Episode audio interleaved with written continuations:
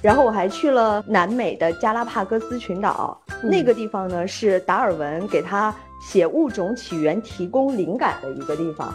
我飞了六十个小时才到，到那儿了以后，在海底看成千上万的锤头鲨，嗯，在你的头顶游来游去。有一个主持人拿到了天气预报的稿子，他说：“好，接下来呢，我们来关心一下天气。”念完了之后，他一看这日期，这不是昨天的吗？然后说：“哦，刚才我们一起回顾了一下昨天的天气，那么今天的天气怎么样呢？”他就开始就是这么找稿子啊，一顿找，找完没找到，他说：“那怎么办？今天的天气和昨天差不多，可以活出你自己的那种绽放。”而不要去用一些很刻意的东西，或者是一个刻刀，或者是美颜相机，去把你自己的那种最自然的状态过滤掉。欢迎大家来到自由泳，我是郭伟。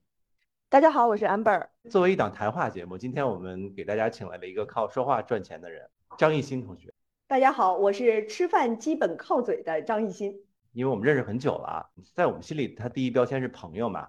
那那这次为了准备节目，我们又重新看了一下他的履历啊，特别的恐怖啊。我说几个标签啊，首先，早间新闻的女主播，北大法学硕士，高数满分，走遍世界的狂热旅游者。咱们先从他的本职工作说起，好吧？啊，对的，我们先聊聊新闻主播的这这一趴。因为我看到你是北大法学硕士毕业的嘛，那是什么契机让你选择了做这个早间新闻的主播呢？聊新闻主播这块是要用新闻新闻的播新闻的声音吗？对，给大家展示一下你的专业能力。是这样的，就是当时在北大读书的时候，然后那个时候东方卫视作为全国卫视里面新锐的一个力量，然后它成立三周年的晚会呢是在北大举办的，然后当时那个晚会就有。哦，总裁呀等等领导去出席，他就设置了一个和北大的学生互动的环节。很多的人都问啊，你们东方卫视成立啊，呃，给我们中国电视带来什么？都是问的这些捧臭脚的问题。然后我也不知道脑子怎么抽了，我就问了一个：说好的新闻立台，你们新闻立台到底体现在哪儿啊？你们都是在做娱乐节目。然后这个 就属于有点这么勇敢，当面的啪啪打了总裁的脸。然后后来总裁就记住我了，记住我了之后呢，在那台晚会上呢，我是作为北大电视台的学生的主持人，然后参与了整场晚会。后来呢，呃，他们就说如果你有意向的话，可以来上海实习。我一听可以啊，实习又不要钱，那我就来吧。结果来了以后呢，人家说我是送子观音。因为我来的时候吧，就没有说实习生就能上直播的。但是我来了以后，女主持人全怀孕了，就是没有人了嘛。那一个实习生就开始做直播，然后就这样留下来了。哦，哎，那你之前是有受过这种专业的主持人的训练吗？有啊，我就本科的时候是现在叫中国传媒大学，那个时候是北京广播学院，就是学主持的啊。然后后来就是。去了北大以后，一直在北大电视台做主持，然后就是北大的校园主持人。哦，哦哦哦哦，我们只关注了硕士的部分，其实人家本科是这个专业能力很强的一个 一个科目。所以要干播音员，到底是长相更重要，还是这个播音技巧更重要？这个问题问的比较分裂，为什么呢？因为首先你要是为电视台培养的话，那么。中国传媒大学，它的面试就是声形俱佳啊。但如果你声音条件特别突出，比如说郭总，你也可以尝试一下去电台，就是在那个电波背后，让大家去歪歪一下你那高大伟岸的形象。这段一定要重点的循环播放两次。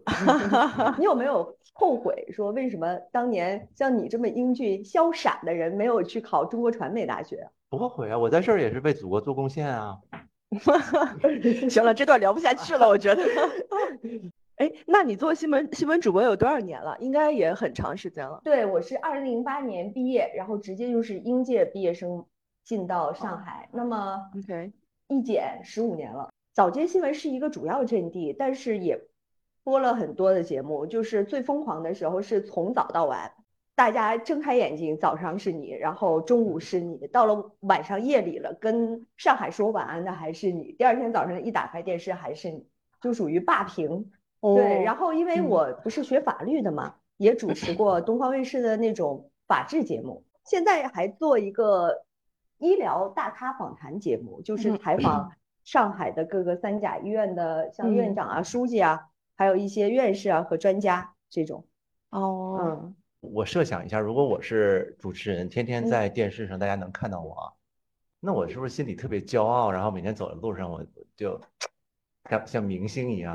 所以你就做不了主持人啊！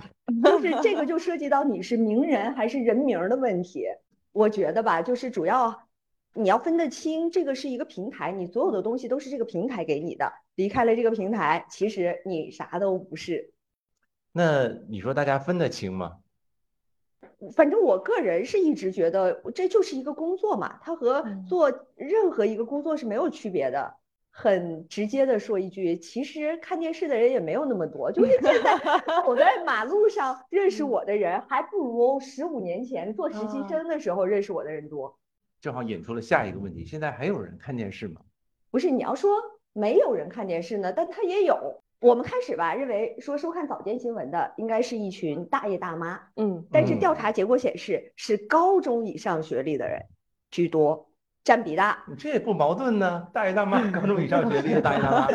然后呢，我们会认为呢，呃，是不是就是一些高级知识分子他们是没有空看的？但是事实上并不是这样。后来呢，我发现像一些家庭里早上起来洗漱啊、吃饭啊，他就是靠这个电视作为你的背景声。甚至是有的人起床之前先把电视打开，然后就是在这个新闻当中慢慢的起来唤醒自己。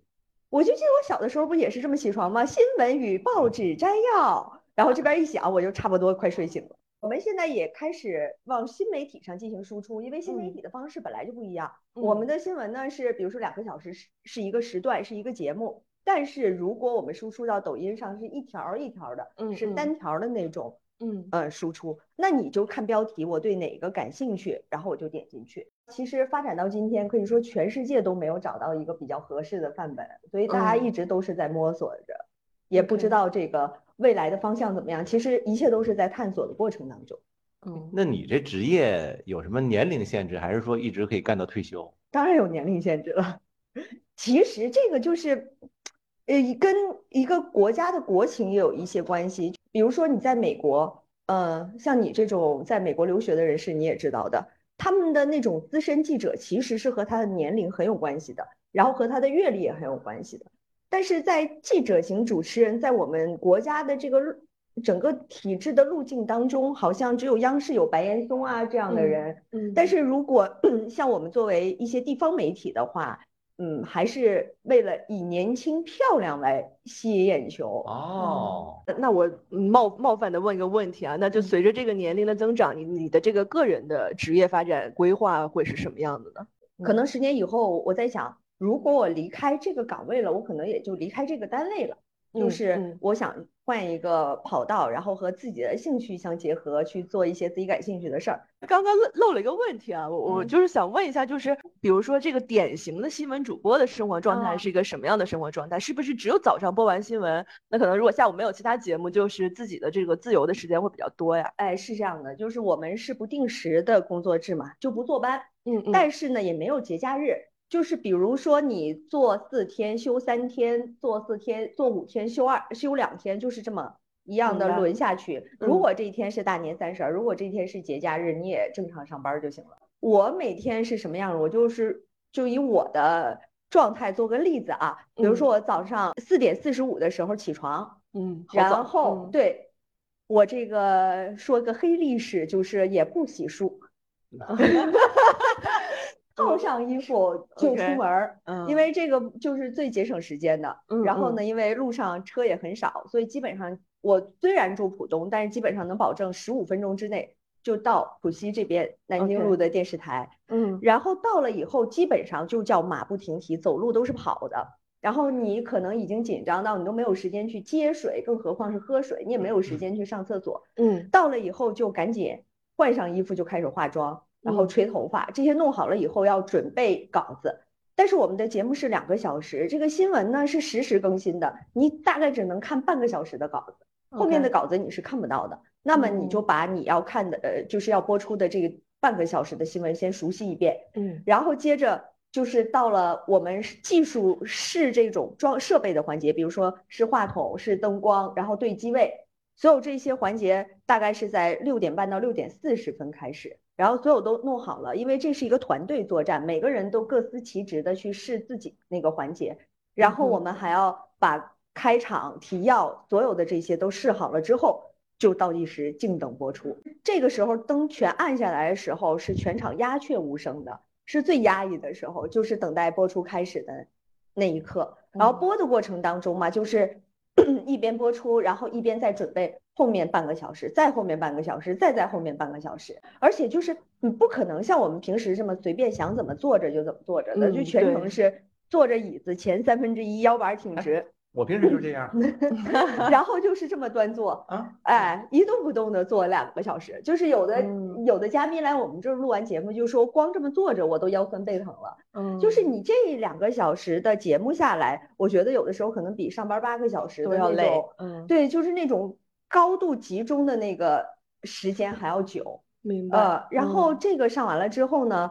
说是可以下班了，但是你每天都总会是录各种各样的一些节目嘛，那就战线就不一定拖到几点。像昨天我就是从五点多到电视台，一直到六点半了才到家，晚上六点半。哦，对，就是超过十二个小时的奋战。那是不是前一天晚上就不能，比如说出去喝酒呀，或者是这种夜生活太晚，应该就是。呃，会被禁止吧？对，就是相对自己一定要注意一点儿，嗯，不然的话呢，你就会，比如说第二天你的脸就特别肿，嗯嗯，你脸一肿，你就要这可怎么办？就会影响你的形象嘛，或者你的声音就不好，然后你就不能非常集中精力的去做播出。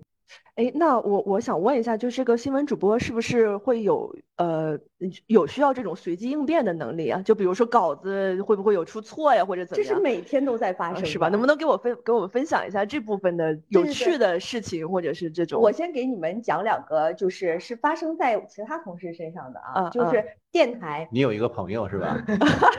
我说的电台你都知道，肯定不是我了吗？嗯，电台，嗯。有一个主持人拿到了天气预报的稿子，他说：“好，接下来呢，我们来关心一下天气。”念完了之后，他一看这日期，这不是昨天的吗？然后说：“哦，刚才我们一起回顾了一下昨天的天气，那么今天的天气怎么样呢？”他就开始就是这么 找稿子啊，一顿找，找完没找到，他说：“那怎么办？今天的天气和昨天差不多。”对，还有一个电台的朋友，他嗯，直播的过程中突然内急。然后呢，而且是上大号，他就比较着急，这可怎么办？因为你要是上大号的话，你是保证不了时间的。他说：“亲爱的听众朋友，接下来我们来欣赏一段交响乐。”所以，当然了，我们就是当这个是一个玩笑一样，但是在我们的。整个的直播过程当中，因为有很多的是新来的稿件，嗯，所以呢，这个稿子肯定会有一些瑕疵，甚至是你在播这一条的时候，镜头已经切到你了，导播告诉你啊，好，下面播浙江的消息，说好，下面我们把视线转向浙江，突然他就说这条不播，就在你的耳机里喊说播广东的，然后你就说那一会儿我们再去浙江，继续往南，对，还有遇到过是我们整个系统瘫痪了。播出系统瘫痪，所有片子放不出来，两个小时就靠我和我搭档在这聊。聊天啊，聊天，我们就把各国打招呼的，比如说英国人聊天气，我们就从天气聊起；中国人聊美食，我们再聊聊早餐吧，就是就这样生聊了两个小时。听起来这个是一个高度紧张的工作，而且是每天都在持续的这样的一个状态，也不不像看起来那么光鲜哦，还是有很多。情况需要处理。那我替这个我们听众问一个问题啊，就是你是真的靠说话赚钱的人吗？就是给大家传授一下，比如说一条演讲的技巧。如果说到演讲啊，因为我高中的时候就开始演讲，就是参加过。我是我为什么要考中国传媒大学？是我那个时候获得沈阳市演讲比赛的第一名。哎呦！然后呢，我是发现就是一定要说细节，一定要讲故事。不能从很宏观的主题去入手，然后就是要抓那个小的，这要不就是你经历的，要不就假装这是你经历的，然后让大家听得很动容，觉得很有共鸣，这件事情跟自己有关，然后从这个共情中再去提炼出你所所讲的主题，就哪怕你即兴演讲，在公司演讲的时候。呃，比如说你作为领导上台发言，你也要从小事儿入手，从这个事儿再引发到你这个主题啊，不能先上来讲世界 GDP 的发展。你你说完了，我们要请那个得道大学的一批的优秀毕业生，他讲的这套理论跟得到传授的。呃，对，我觉得还是有很多共通的地方。呃，得到其实，呃，因为得到大学它也是一个其实比较偏重归纳跟演讲，就是就是去呃向别人分享自己的知识的这样的一个一个组织吧。嗯，然后他其实也会提到几个点吧，一个就是他说要把这个专业的知识去讲的通俗化，就是不能用太专业的语言，那这样可能你的传播面就不会太广。那第二个其实也提到了这个故事性的这个问题，就是要不要说观点，而要讲故事，我觉得这个也是他那个里面非常强调的。我觉得这个其实是一个好的演讲比较共通的部分吧。哎，你不是郭总录过第一财经的那个节目？经常去。在那个节目当中，你是不是也经常做演讲？你有啥心得？我是乙方，我的确经常做演讲，给员工画饼。郭总其实演讲也是比较擅长的，而且他很擅长讲讲故事。对，因为我认识他的时候，他参加一个第一财经的什么节目，然后还是获得了冠军还是什么？对，一共两个选手。啊，对对对对对，那个非常早期了，那个啊早期的。我们就准备进入到下一趴了，因为前面讲的都是你的职业嘛，你那职业就像你自己说的，一天坐倍儿直坐两个小时，三分之一凳子，对吧？嗯，很严肃。所以现在我是什么姿态？你可以描述一下。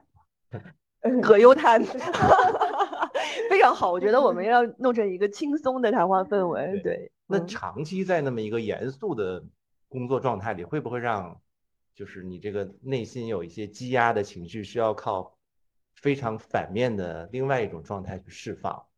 所以你会全世界到处走，有一定的关系。但是呢，最主要的还是因为我是一个射手座，就是我天生就喜欢旅行。但是他们说你射手座能够十五年如一日的在一个岗位上做，是为什么？是因为。其实就是这个工作呢，是被我作为一个很规则的一个小的部分，比如说它是一个小盒子，然后它就一直在这儿，嗯，那么这个是我不去触碰它的，然后我是遵守它的规则的。那么其余我的生命是很广大的，你就可以给它想象是一个大、更大、更大、无限大的一个盒子。那么我可以在无限大的那个空间去发挥我自己想做的事儿。那么其中旅行就是我自己特别特别喜欢的。OK，呃，我我觉得要么还是请一心先给我们介绍一下你你的那个旅行，因为可能跟大家理解的那个传统的旅行是不太一样的。因为我了解到你的那个旅行其实都是很探险性质的，或者看起来都是非常。高阶的旅行，就可能跟我们 平常去这个酒店躺一躺、海边躺一躺的这种旅行是非常不一样的。感觉你是用生命在旅行啊，一直在玩命。我我吧，就是把旅行和度假，我是觉得是两是两回事儿。对对，度假的那种呢是放松休闲式的。嗯，那我觉得，因为我的年假是有限的嘛，所以我是不会把它占用我的年假的，因为我每周的休息日是三天。OK，嗯，然后呢，我再连一个，就是我不是九点多就下班了嘛？那连连一个下班的那个日子，我可以有四天的时间，我可以去躺。那么这种躺呢，就是一个纯放松的。但是旅行对我来说呢，呃，应该是一个对于世界的探索。嗯嗯，比如说我就去过，先说潜水的话，呃，当然我不是去那种看鱼式的那种大海里看珊瑚看鱼，我呢去过。呃，密克罗尼西亚，哦，那个地方挺不错的。有有一个地方叫楚克环礁，其实是二战的时候，就是日本人不是轰炸了珍珠港，然后呢，美国人作为反击，然后呢又去轰炸了日本的楚克的这个他们的这个港，然后下面呢有上百艘的日军的沉船，那个沉船可不是小号的沉船啊，都是大型的那种。沉船，那里面还有坦克，有什么呃飞机，就是能够看到所有这些残骸的，去探索这些残骸。然后我还去了南美的加拉帕戈斯群岛，那个地方呢是达尔文给他写物种起源提供灵感的一个地方。然后在那个地方，就是相当于如果你要飞到那儿，我飞了六十个小时才到。他那儿离最近的大陆都要飞行几个小时的时间。到那儿了以后，在海底看成千上万的锤头鲨，嗯，在你的头顶游来游去。我有看到他公众号里面那个图，确实是非常震撼。这一段听完了，让我觉得自己很无知。哎，这个加拉帕戈斯我是知道啊的，因为我我儿子就很很喜欢就是各种动物嘛，对，然后物种很丰富。对，对因为就之前看过一个纪录片，就是专门讲的那个加拉帕戈斯，对然后就提到了很多，其实，在你的那篇文章里面也提到的那个嗯叫什么海鬣蜥啊，对还有还有火山啊，然后等等的吧。嗯然后呢，像徒步呢，我就比如说我喜高海拔的徒步，像呃安第斯山脉的，嗯呃去徒步马丘比丘，都是五天四夜呀这种，然后搭帐篷住的。然哦后这个过程当中，可能在四五千米的时候有严重的高反，呃，可能也有失温的现象。然后包嗯括在疫情之后去了冈仁波齐五五千多米，然后最高到了六千米的地方，还有像什么巴尔干半岛啊，像南美的呃各种国家公园啊，等等等等吧。反正你还是说说哪儿你你没去过吧？南极呀、南极没去过。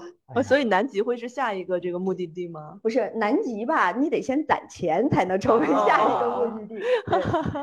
OK，嗯然后我是想，就是如果真的去南极了，那也想跟爸爸妈妈一起去，就是带他们去看一下世界尽头。因为我曾经嗯带他们去看北极，去看北极哦，光。北极已经去过了，原来。对哦对对，那这事儿可以跟我们的赞助商讨论一下，就是全国最大的 freelancer 平台，好快活。要不我们给你发起个众筹啊，或者让赞助商直接出钱，请你去。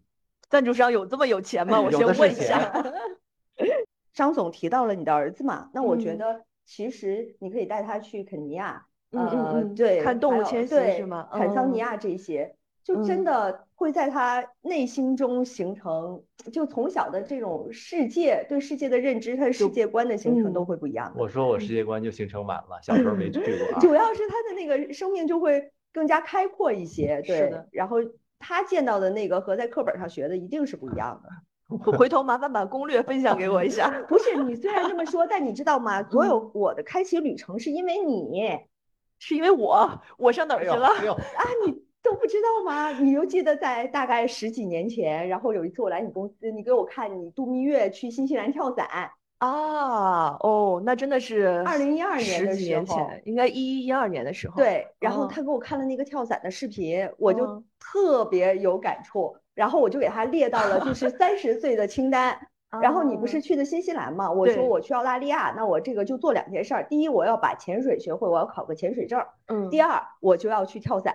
对我我的旅行就可能更偏那种，就是你刚刚说的那种休闲旅行的 模式。主要是你平时太工作太忙了。也也不是，我觉得我可能还是缺少一点那种对自然的那种挑战，我还有点怕。比如说潜水，狮子座。这个我在第一期里面纠正了，其实我是巨蟹座。哦，难怪。反正我身边有嗯跟你比较类似的朋友，比如有那些男，就是我觉得你们都是喜欢靠体验，对吧？身临其境的体验去感受世界的。嗯我可能更喜欢通过人去感受世界。比如说你说什么地方有一个特别好的体验，我可能不会去，我只会为了那个地方有我的好朋友啊，或者特别重要的人，我才会去。所以嗯就回到来说，你一般你是自己去玩呢，还是就是你的旅行一般是一个人的，还是？哦，都有都有，就是自己的时候，呃，我遇到过危险，后来呢，自己的次数就相对降低了。以嗯前不知道危险的时候，那嗯就自己去，然后路上会结识不同的朋友，比如说我认识郭总了，那我们跟郭总结伴一段路，然后又认识张总了，我们再结伴一段路，会是这样。哦但我的那嗯危险呢是抢劫，啊，对对对对，就是你对什么呀？就独立一个女性一个人吧，那 肯定对对对对，但是也怪我，我大半夜去体验土耳其浴，十四世纪的建筑里面体验土耳其浴，从嗯土耳其浴那里头出来就被人家抢了。他是抢的我相机，我的相机呢是挎在手上，就是那个相机带儿缠的太紧了，所以我没抢走。我就一直在大声的呼喊嘛。其实嗯土耳其你呼你喊喊的是啥我？Help！我跟你说，这个我发现几次了，就是人的第一反应一定是他的母语。啊，我第一句是救命啊，然后发现啊不对，然后开始喊 help，其实也没有用的。你说土耳其有几个人还能听得懂？对对，嗯这然后个确实还是蛮危险的，还是还是得多注意一下。对，然后嗯后面驴友的选择呢，基本上选择的是有共同的旅游的这种习惯和，呃，就是这种爱好的人。嗯哼呃不然的话，基本上都是拖后腿的。他会觉嗯得，哎，你这样太奔奔波了，你为什么不就一直在这儿待着？嗯，你为什么还要换一个城市？对你为什么要这么折腾？那一定要选择就是有这样契合的小伙伴儿过去这三年把你憋坏了吧？啊。这个是这样说啊，很搞笑的，就是嗯我不知道前一段时间就是某 app 上推出了一个我的飞行记录，就我的啊疫情飞行记录，你们测试了吗？就是和对二零一九年有一个对比对嗯我这三年好像是飞行了八十八次。那也不少哎。对，就是嗯并没有比那个二零一九年少，那你去哪儿了？上海到沈阳吗？没有，不是回老家了，主要是呃那个时候航空公司为了自救，不是推出了很多的随心飞产品吗？随心飞我就是每周都去一个地方，那你也出不了国呀。不是出国呀，就国内呀，大好河山。啊，就比如说我曾经世界上去过世界最南端的大陆，那我中国也去了中国最南端的大陆，就是你会把以前不嗯太会去的那些地方，嗯甚至嗯是很偏远的地方都去嗯到。OK，所以确实是，就是如果你有这个想走的心的话，那可能无论是钱也好呀，还是这个疫情的限制也好，其实都是拦不住的，所以这？三年你还是就基本没停呗，这旅游。去看一看咱们国啊家大美河山。嗯，哎，那国内有没有什么特别推荐的地方吗？就是首先吧，我就觉得这西藏是肯定啊，特别推荐的，嗯。啊，然后新疆肯定也是特别推荐的。，OK，但是如果你就是去一个，比如说我这三四天去个西藏、新疆不太现实，当然就是。除非你就一直在拉萨待待这么几天嗯。之外，你像云南，你就可以分块儿去啊。云南就是我非常。喜欢的地方，它是一块儿一块儿一块儿，但是嗯。其实就算随心飞没有了，就是机票也特别便宜。你知道比如说我飞沈阳，就一百块钱，一百多块钱。哎呀，那是真便宜。沈阳的洗浴和烤肉都很不错啊。对你们三个沈阳人给沈阳做的广告是吧？嗯，那你这个国门放开以后，第一站准备去哪儿啊？五八，什么时候去啊？具体？嗯，因为我不是年假少嘛，去一趟南美大概要半个月的时间，所以嗯我会跟十一的假期连啊着。对，OK，呃，你就是一个是南美，还有一个是我的巴西的签证是在有效期之内的，就是虽然这疫情过去了，但是它还是在五年有效期之内。所嗯以呃，还有一个想法就是像巴西这种，我想去一下亚马逊雨林。对，如哦果是去呃古巴的话，可能会带一些旁边的一些小国。对，明白。委内瑞拉呀、等等等等吧。亚马逊雨林是不是就是有食人鱼的地方？而且一定要平安回来啊！那那个我是觉得啊，就算我老了，比如说我六十岁、七十岁了，嗯那我人家说你就去旁边日本，我说我六十六七十岁的时候再去吧。我先把那个特别远的，然后需要我的腿脚的哎不地方需要轮椅先的先去 去了对谁说哎，我真的在潜水的过程当中碰到坐轮椅的老头去潜水。就是我们潜水呢，是不是从岸上过去的？是要先在岸上做一个橡嗯皮艇，然后坐到海海中间儿，对吧？然后呢，再自己再翻仰下去仰下去，对。对，然后呢，那个坐轮椅的老头儿就被坐在轮椅，他的轮椅 就是被人家抬到那个小船上，嗯然后到了船小船上以后，他坐在那儿，嗯别人帮他穿好装备，那些就是服务人员，嗯到了海中央就那么一推，嗯，他就下去了。明白明白，确实是因为他在岸上不自由，但是他可能在那个海底下反而是一个自由的状态。前导就是就是类似于导游这样的，就嗯拉着你。哎呦，嗯你看坐轮椅也可以。敬啊，这个。不是，所以你就你先是说了，你看你这个观念里的限制，就是很多人对旅游的限制，没钱，啊对吧？嗯，然后有的什么没时间，然后你又说了什么腿脚不便，就是一切都不能成为理由。其实归根结底就是不爱旅游。对对我觉得还是内心没有那个冲动。就是我嗯有朋友也说，我在家看电视不好吗？对吧？国家地理什么都有，还能航拍，对比你看的还清楚。是的是的，向你学习。嗯，嗯，那你下一站要去哪儿啊？我下一站沈阳。沈阳，不出意外的是沈阳。哎，那就是这一趴可能最最后一个问题，就比如说，呃，我知道之前，呃，我在日本留学的时候，其实日本有一段时间就非常兴这种背包客，嗯，就就是年轻人一个人，然后背那种特别大的包，把所有的行李都塞在包里面，然后去全世界各地旅游。那其实中国现在也也有点进入当时日本的那个阶段，甚至已经更超前了。嗯，对。那对于想开启这种去探索世界的这种年轻人，你有什么建议吗？或者从应该从哪里开始？开始尝试这件事情，就是开始肯定是打破你的限制吧，就是你所有的对于就刚才说的什么金钱啊、时间啊，然后遥远啊这些的限制，然后迈出这一步，你就基本上出发了。再一个呢，就是比如说背包客，有的呢是他就以旅行为职业了，这个我们不说啊，这个是一种。还有一个就是每个人都有一个梦想清单嘛，比如说我小学的时候我就知道有复活节岛。我就知道有以色呃有以色列有那个哭墙，然后我就觉得我小的时候那个时候我特别喜欢一个战地记者叫唐诗增，然后他说他那个时候去采访，在哭墙上塞了一个小纸条，写做好记者，娶好姑娘，生小超人，我就记住了这三句话。然后呢，我就想有一天我也到哭墙那儿塞一个纸条，叫什么？唐诗增你好，做做好记者，什么嫁好小伙儿，生小超人，然后大概三十多岁的时候嘛，就实现了是吗？然后后面呢，我就又去了复活节岛，嗯，那就更远了。那复活节岛，你从呃南美的陆地再到复活节岛，还要飞五个小时，飞机五个小时是什么概念？你就相当于从中国都能飞到国外去了。对对，作为一个小孩子来讲。你你不会觉，就是对你来说，这个就是梦想，你不会觉得它很远的，对。但实现也用了三十年，你就先把你愿望清单里从小就想去的这些，你想看的这些，嗯，先实现了，然后再去探索其他的，一定会有各种的因缘际会，然后让你去了解更多其他的地方和新的事物，然后你再去实现它。是的，就是其实听下来就是说，如果你敢想，然后其实你就想办法去做，应该就是肯定是可以实现的。那个时候我最早去意大利，因为太早太早了。那个时候五渔村就是一个很美的村子，我知道，我看见过，都是彩色的那个。对，那个时候它没火，但是呢，就是我有一个朋友，他就不知道在哪儿看了一个图片，然后他就说有这么一个地方，嗯，然后就开始搜。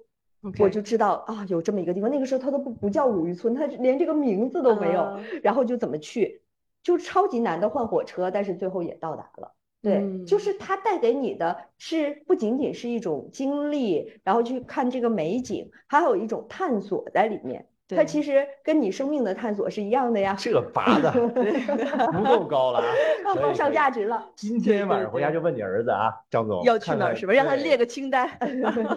上哪儿塞纸条去？哎，你你没有从小没清单啊？我清单就是为祖国做贡献呀，好好工作，努力学习。我也一直这么做。那小纸条塞哪儿了？我就掏出来让你看看啊。每天带在身上，提醒自己要做的事情。你你看啊，就是张主播这个，他既有在严肃工作当中特别规律的一面，嗯，又有这个好冒险，走遍世界各地这么。冒险的前提是你热爱生活啊！对对对对对，这么说吧，我觉得打游戏里去给你顶配，也就这个一个人的人生这样，对吧？对的。对，然后所以所以最后一趴，我是想说说，我问问你，然后也给我们的听众一些过来人的感想。首首先你自己对现在这状态、生活状态满意吗？或者跟你理想当中那个？哎，你还记得吗，郭总？就是我。十年前三十岁过生日的时候暴露年龄了 就是我八岁过生日的时候，十年前。然后呢，我们邀请了一些朋友嘛，然后就每个人就是写一个小纸条，然后装进了时间胶囊里面。这十年我是不打开的，然后就是对十年后我的一些祝福。就前几天正好十年过去嘛，就打开了，然后就看每个人写的那个愿望，嗯，就是写给我的那些祝福，写给你的祝福是吧？对对对，然后我就觉得。好像就是至少我我写给我自己的那个祝福，是我成为了那样的人。这个能透露吗？就是是个什么什么方向的祝福？我就是写的是我可以成为一个全然的，就是接纳一个全然的自己吧。就是比如说我们新年说郭总，祝你有一个全新的开始，全新的一年。张总，祝你有一个全新的你。嗯，但是我觉得全新是一个概念，但是全然是你可以更加坦然的、轻松的、自由的，然后去自信的去面对这一切。这个自信可包括你能接纳生活中一切的顺利，但你更能接纳生活中的不幸嘛？就是你会把这个不幸也当成是，反正它就是一种经历嘛。这全然这词儿，你你以前听过吗？嗯，好像听过，但好像又没有那么熟悉，我是吧？没听过，但听着怎么这么高级这词儿？我们是一档高级的节目，啊！北大硕士。哎呦，不是，我就是说，那我 觉得就是，比如说三十岁的时候，就很容易就觉得，对，我要赚钱、买房、买车，嗯，对吧？然后我我我要工作上做出成就，像我这个。职业那在屏幕上，那三十岁的时候可能说我一定要出名啊，我出名了才有了一切。反就是你会把你对于财富的概念定得非常的狭隘，它跟你有没有钱是有关的，跟你的社会社会地位是有关的。然后你就从来就没有想过说，我有这么多的好朋友，就郭总、张总，围绕在我的身边，这是一种财富。我爸妈那么爱我是一种财富，然后我还是相对时间比较自由的是一种财富。嗯，对。然后呢，我可以做我喜欢做的事儿是一个财富，就是。我到了现在，我会觉得我是一个非常富裕的人，不是因为金钱上的富裕，而是我拥有了很多，然后你会知道感恩。那如果从这个角度来说，我是对生活满意的。哦，对。但是呢，如果 但是如果因为你们不是问我们就是理想的生活状态是什么嘛？那我其实是就是想体验一下山野生活。嗯，对，就是离开大城市。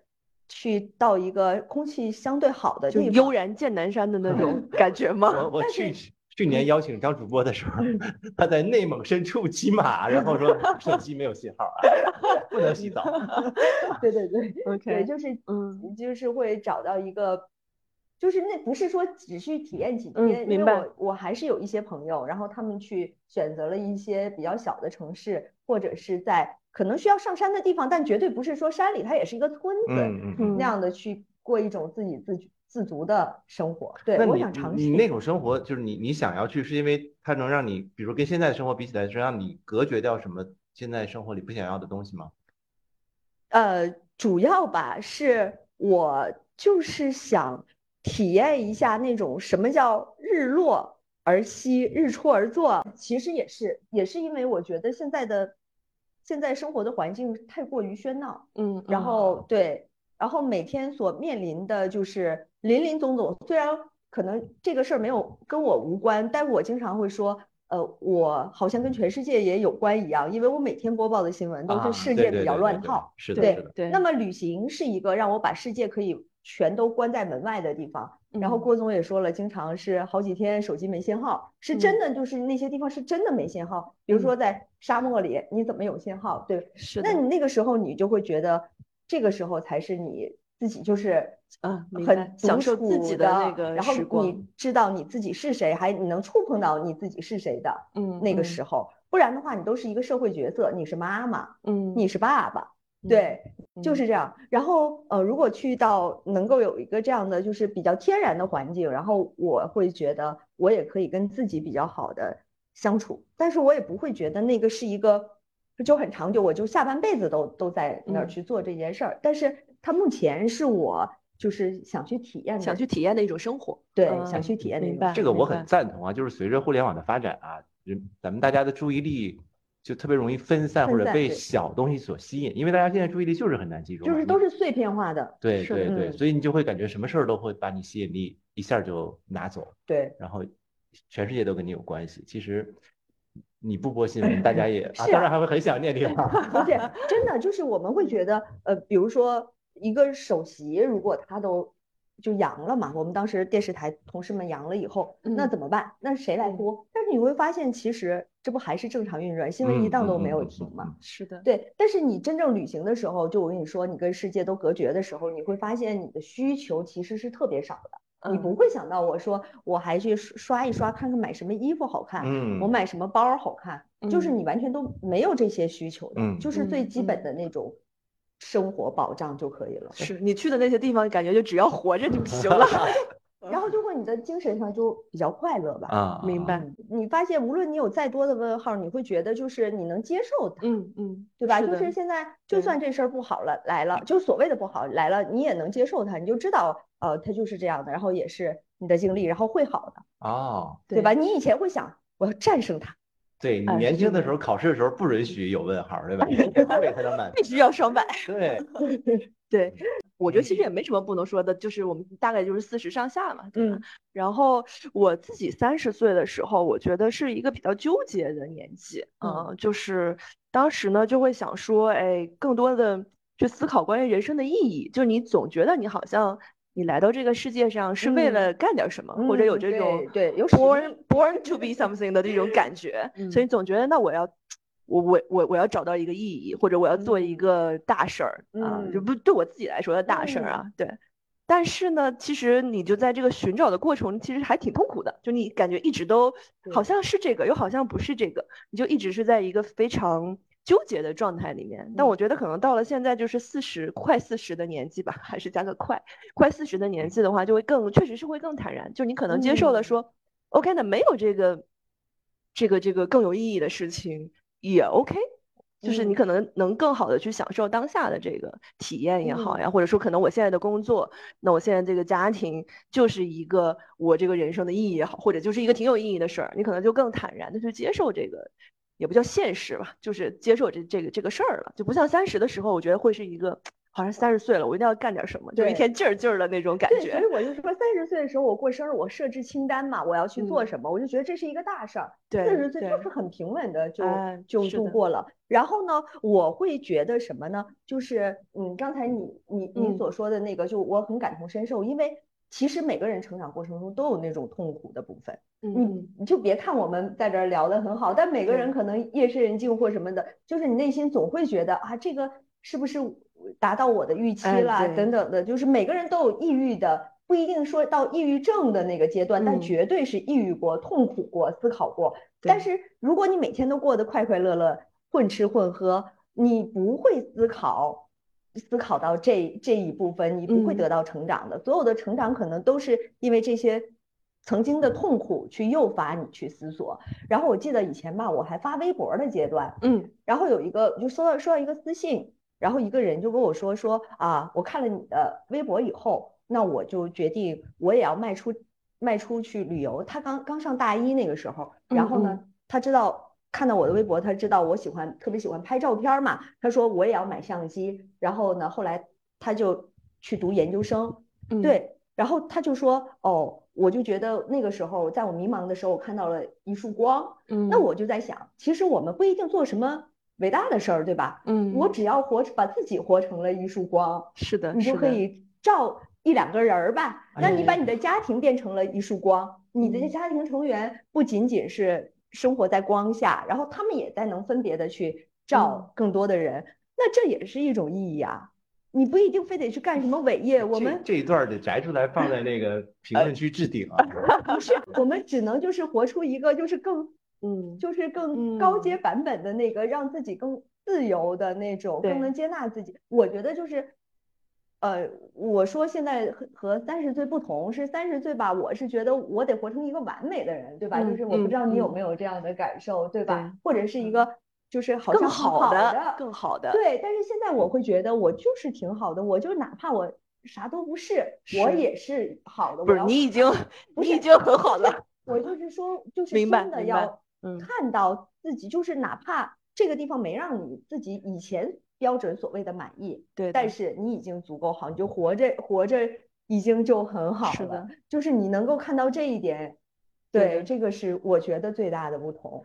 哎，郭总，你作为咱们这个节目唯一的男性，你从男性的角度来说，三十跟四十有什么不一样的地方吗？或者有什么感悟吗？就我跟你们俩的感受很像，就是你怎么忽然有点像一个姑娘？嗯就是年轻时候你会觉得自己很牛逼嘛，然后你越年纪越大了，就你会自我越小，这个 ego 越小嘛，你知道自己其嗯。实呃很渺小，就是你会把，比如说就说挣钱这事儿，你三十岁会觉得呃实现这个目标里你是主导的，比如你自己占百分之八十嗯。啊，其他可能占百分之二十。嗯，现在你明白了这个所谓外界环境啊，你的朋友啊伙伴占百分之九十九，你自己只能改变那百分之一，啊，就嗯。自我要小了很多。嗯，你不觉得我谦虚了很多吗？但你说的这个，我就是特别赞同。就像我们在工作中，我们说啊，这个人业务能力强，然后这个人专业好，嗯其实它只是占你很小的一部分，因为我们人是作为一个社会化的动物，是的，原来以为长得好看有多大用处，实际上没多大用处，其实就是就是好看而已。但是你不能放弃你的谦卑和你的努力，这个是你一直保持的。然后对嗯结果别那么执着别那么执着。是的，是的，是的。你看，就我们三个四十岁，不知道十年之后，哎，我们再聊还会有什么新的感悟？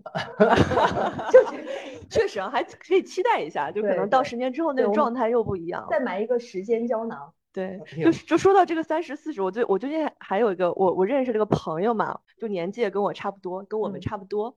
然后呢，他也是单身。嗯然后我就问他说：“我说那你现在找男朋友，你是找大概什么年纪的？”然后他就说：“嗯，当然是找年轻的啦。”啊，然后我说：“那那就是是二十多岁嘛？”他说：“对，我就是比较喜欢二十五到三十岁的。”这样啊，然后我就问他，我说那那这个，比如说他就是那那你那到了三十岁会怎么样呢？他说就是哎呀，这个人到了三十岁，他就会有一些纠结跟思索，然后那个阶段其实我已经过来了，嗯，但是呢，我不想就是去辅导他们 度过这个阶段。然后我觉得也也挺逗的，就是他从另外一个角度验证了说，其实人到三十岁的时候都会有一些这个叫什么关于这个人生的思索，然后可能相对那嗯个时间是比较抑郁的啊，对对，然后这嗯个，嗯，就是比如说他的抑郁也好，或者思索也好，是一定是自己经历的，就那痛一定是你自己痛过哎，的，是不能别人等你自己走过来，对，我们告诉嗯你十条攻略，那都是攻略而已。对嗯对，但是还是得告诉啊，咱们这个 这个听众还是大部分还是二十多，不到三十。对所以如果让你们两位这个对吧，经经历很丰富的过来人，告诉大家一条三十岁的建议，嗯会是什么呢？三十岁的建议，嗯我举个例子吧，就是打个比方，你去看外面的花儿，呃，比如说这一个玫瑰园里种种的花儿，你看哪朵好看，它一定不是靠你拍个照片儿给它美颜出来的好看，它也嗯。不是靠人工给雕塑出来的好看，那就是在那个野地里最好看的，可能是有一个塑料花假的，那人工的插在那儿，嗯、可能是很很好看、很完美，但是它不是那个玫瑰园里最好看的那个花儿，所以我觉得就是让你的生命可以自然的发展，然后嗯。是就是那种可以活出你自己的那种绽放，而不要去去一用一些很刻意的东西，或者嗯。是呃一个刻刀，或者是美颜相机，去把你自己的那种最自然的状态过滤掉。然后我们说我们接触一个人嘛，然后这个人说这个人呢，他是有那种养分的，他是有那种给予你氧气的，嗯。一定不是因为他长得多好看，或者是他被雕琢的多精细，一定是他在生命里、灵魂里透出的那种他的自信、他的自由，然后他的那种很放松的那种状态，就是你对一个人吸引，一定是被这样的状态所吸引。对，嗯，三十岁其实我们刚刚也聊得蛮多的了，就是三十岁其实对于，嗯，尤其是女性啊，我觉得会是一个特别呃思索人生的年纪。那其实刚刚也有提到，就是其实今天我们给更多的太多的建议也是意义不大，嗯就是就是还得是自己去体会，然后呃自己去踩一些坑吧，然后才能呃走过三十岁的这个这个时光，然后到达一个可能相对更 peaceful 一点的这个四十岁。对 对，但我想说的一点是说，就是比如说十八岁或者是十就是十七十十六七岁的时候，你看三十岁，你会觉得哎呦，那也就是一个 年纪很大的一个状态。嗯但是反过来，你要让我现在去看三十岁，我觉得那是一个特别年轻的状态，是就是你开始什么都不晚，你可以去尝试对，才三十岁，你可以去做很多事情。你比如说你想学习什么东西，那你想开启一个新的事业，对吧？你想选择一个新的男人，其实嗯都是一个不晚的年纪，甚至是一个非常好的年纪。我我的建议就是大家可以去在这个年纪去多尝试一些。就不用把自己的人生在那个阶段就定性了，可能去做更多你想做的事情啊，也不需嗯要考虑那么多。比如说你想辞职去世界旅行，那听了我们这期节目，你就可以开始了，哎对，就可以开始去做一些这个嗯想去尝试的事情。是的，比如对你每天早上都听小宇宙，明天就可以打 开新闻。可以在七点的时候看一下我们张主播在这个新闻里面是一个什么样子的。嗯，对，什么嗯台呀？上海电视台，哎，这个有有区别。新闻频道，新闻频道对啊，对对对对对，是二台是吧？我记得不是那个是不是叫什么八频道吧？以前的八频道，现在可能有线里面是二频道。啊，对，我就记得我我之前是看过的。但我还有一个就是关于我现在体会下来，你真正一个人真正的快乐，嗯不是那种肤浅的快乐，说我刷对刷对某音某手，就是这种，不是这样的。培养一个爱好以后，你一定要经过一个锻炼。比如说我画画，我从画画中那个得到了一些快乐，但是嗯它一定是一个长期练习的过程。我做瑜伽，我在瑜伽中有快乐。嗯嗯，就是说，我说你从三十岁到四十岁这个过程当中，你可以做你心里想去做的事儿，但是你也不要放弃，就是去做嗯一些现在看起来可能无用的事儿。比如说我我喜欢画水彩画，但是它可能对我的工作没有帮助。嗯我喜欢嗯练瑜伽，但它对我的工作没有帮助。但是有一天，就是你会发现，第一，当你无所事事的时候，比如说疫情风控的时候，嗯嗯第二是当你陷入人生低谷的时候，往往都是这些，呃，你当时觉得可能没有用的一些技嗯能，陪你度过那段时光。你随着就是阅历的增长，对呃选择另一半的这个标准有什么变化吗？然后比如哦最看重的三个品质是是三个品质。好，一个人有美德这件事儿，好像是日常生活中就还要提炼出来吗？就是他，就是这个人的品格特别好。啊啊，对，品格特别好啊，哎，品格特别好是一个广全面的吗？还是指的是是一个全面的吧，就是有很多的美德，比如说他孝顺啊，对，然嗯后这个人诚实啊，对，实在呀、嗯这些的那这个标准在你的这个人生当中有有变化吗？就是有变化吧？可能阶段从就是最早，比如说，呃，很年轻的时候，然后就是那种，呃，你得把房啊、车啊列为标准，你会慢慢的会发现生活中重要是什么。但是有的人就说，比如嗯说，他一定要跟你一样会旅行吗？他会跟你爱好相同的东西吗？其实不是的。嗯嗯对，就是可能另一半他不会潜水，嗯，嗯但是他也愿意去尝试，他也愿嗯意去，就是他对这个世界是保有好奇的。嗯对，我经常和我闺蜜聊天，她就说，其实到我们这个年纪，嗯然后很多的人就变得有点油腻，然后那个嗯油腻是表示，就是还有一个感觉，就是你生活当中就是失去了那种生命力和生命感，你就嗯觉得啊我就这样混下去，我对什么都没有好奇了，什么都勾不起我的热情了。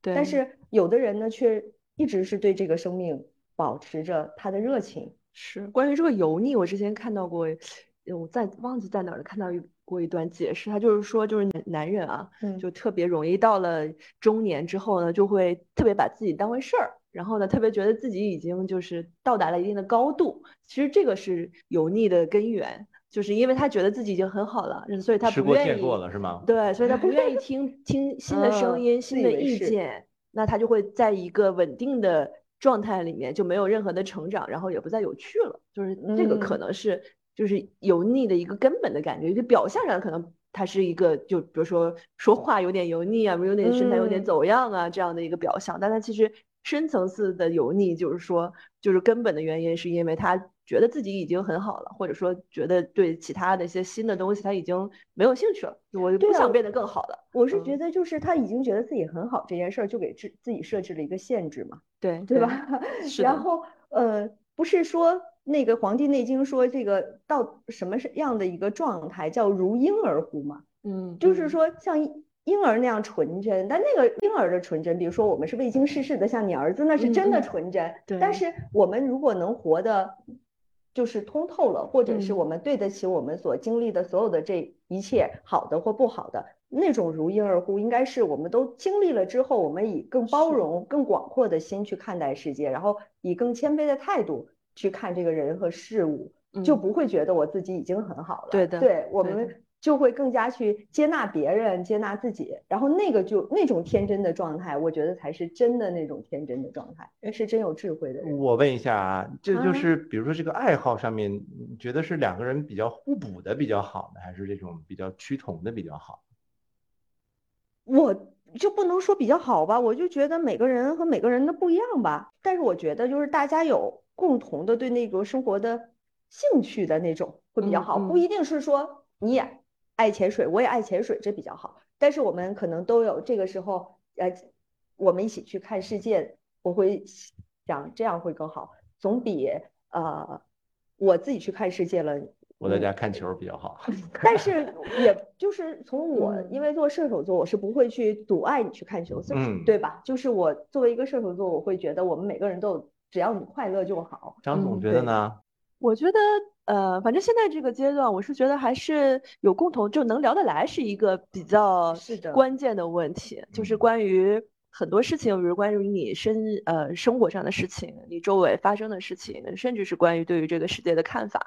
就如果两个人是聊天聊得来，我觉得这是一个呃好好的一段关系的大前提吧。对，然后另外关于兴趣上，嗯。如果能有共同的兴趣，当然是最好的。对，嗯，就在生活上有一些小的，呃，就是可以共同 enjoy 的这种时间，其实就蛮好的。然后还有一种感觉，就是这个人能作为有有一首什么志向树，不说作为树的形象和你站在一起嘛？就是你知道，你不管怎么样，就是还有他托底，他也知道啊，不管怎么样，还有这个，就不管这生活好了，或者我们共同经历了一些挫折，但我们都可以彼此的。互相的抚慰，然后过去。最近我正好有这个感受，最近特别火那个 Chat GPT 啊，对啊，铺天盖地都是这个，对吧？然后大家用的时候呢，会有就是说，你要想把它用得好，让 AI 更好的回答你的问题，你要把问题描述的很清楚。嗯，他们叫写这个 prompt。嗯，就是说你一定要告诉他非常清楚的你想要什么，他才能给你更好的反馈。然后网上就会有很多人写的很非常非常漂亮的这个 prompt，比如说你要让他回答一个问题，会告诉他现在。啊，你不要受什么道德的约束，是在一个完全假想的这种环境里，我让你做一件什么事儿，就会有这种模板性质的。嗯，当时我看了以后，我就想到，哎呦，它不但是能让 AI 回答你的问题，就日常当中你要跟别人沟通，其实我们现在很少愿意把一件事儿说的那么清楚，有耐心的告诉对方说，我想让你呃帮我做什么什么的事情。其实不光是我们跟 AI 的对话里，就是人和人之间的沟通。反正可能越到后来，好像越越不愿意跟人去，对吧？把这事儿说得很清楚，然后抱怨对方说你怎么不理解我？你怎么不知道我要想什么？但是对，但是就是如果是人与人的关系，我觉得可能还有点不一样。就是可能一个好的关系，你更期待的是说我可能不用把所有的前提都说明白，对吧？我要把前提说出来啊，一二三四五，然后你才能理解我的意思，那样可能就会。就比较冰冷吧，这个关系是吧？就可能我们向往的好的关系是说，我可能不需要说那么多的前提，那你可能就能懂，这是一种一种好的关系。再再那个一点的话，就是什么样的我你都能接纳。嗯嗯嗯。比如说和闺蜜聊天或者女性朋友聊天，其实也都会聊到这个话题，就是说可能有的时候你以为这个男生，就是你以为他。懂了，其实他根本就没有懂你的意思，就是你可能说一句话，你觉得他肯定是能 get 到你的意思，但他为什么没有反馈？那很多时候其实他真的就是没有理解你在说什么。对，我就看那个泰的一个演讲嘛，不是说过嘛，就是男生女生脑构造本来就是有差异的。对对，你对对一个问题的看法本来就不一样。对，就所以说我不能要求男生对去符合我，我就是只能去接纳，我了解我们是不同的。嗯，对，去接纳他。嗯，是的。你有没有觉得，就是男生是介于女生跟 AI 之间的一个物种？我们不如 AI。你最后一个啊，你那个张主播最近不是在学心理学吗？这是出于什么一个契机啊？不是这个，你对自己好奇和对世界好奇不是一个概念吗？嗯，你其实在中国传统文化中，我们每个人不就自成一个世界了吗？所以你是为了就是更是一种探探索自己是吧？对。那那。迄今为止最大的收获哦，对我就是特别想跟大家提一个，就是可能三十多岁的时候都不是特别懂得什么叫爱自己。嗯，爱自己不是说我给我自己买个包，买一点好吃的、好用的、好玩的和我喜欢的东西，真是太片面了。嗯嗯，我觉得真正的爱自己就是完全的接纳自己，就是你活出全然的我。这个全然不是指好的、完美的我，而是哪怕。我很邋遢，很龌龊，然后有让自己不满意的地方，但我也就根本就没有不满意这个词在自己身上出现，就是对自己全然的接纳。就是如果再往心理学上说，比如说我们又涉及到什么原生家庭等等这些问题以后，然后很多关系当中我们会出现讨好，或者是我们在关系当中会出现很虐的那种关系，那有很多都是源于对自己的爱自，就是很多人都会有爱自己这个议题。嗯，那么。呃，爱自己真的不是说我让自己过的就是外在生活过成什么样，嗯，爱自己就是对自己的全然接纳，嗯，才能够对别人全然接纳。你看自己什么都好，我觉得我就是一个完美的存在了，然后你就觉得看这个世界都变得美好了。对，好的，我觉得就从这个问题来结尾，让我们共同努力啊，活得越来越全然。对对，因为今天我们还讨论了很多关于女性啊，然后三十四四十岁的话题，也希望听我们这个节目的就是可能还没有到三十岁或者正在三十岁的女性也听众们，希望对你们有一些启发，然后也希望你们的生活能够越过越好，然后能够变成自己喜欢的样子。对，借那个电视剧《三十是什么？三十而已啊。嗯嗯嗯，好的好的，谢谢张主播，然后谢谢张总。谢谢郭总。好的，好的，那我们下期再见，拜拜，拜拜。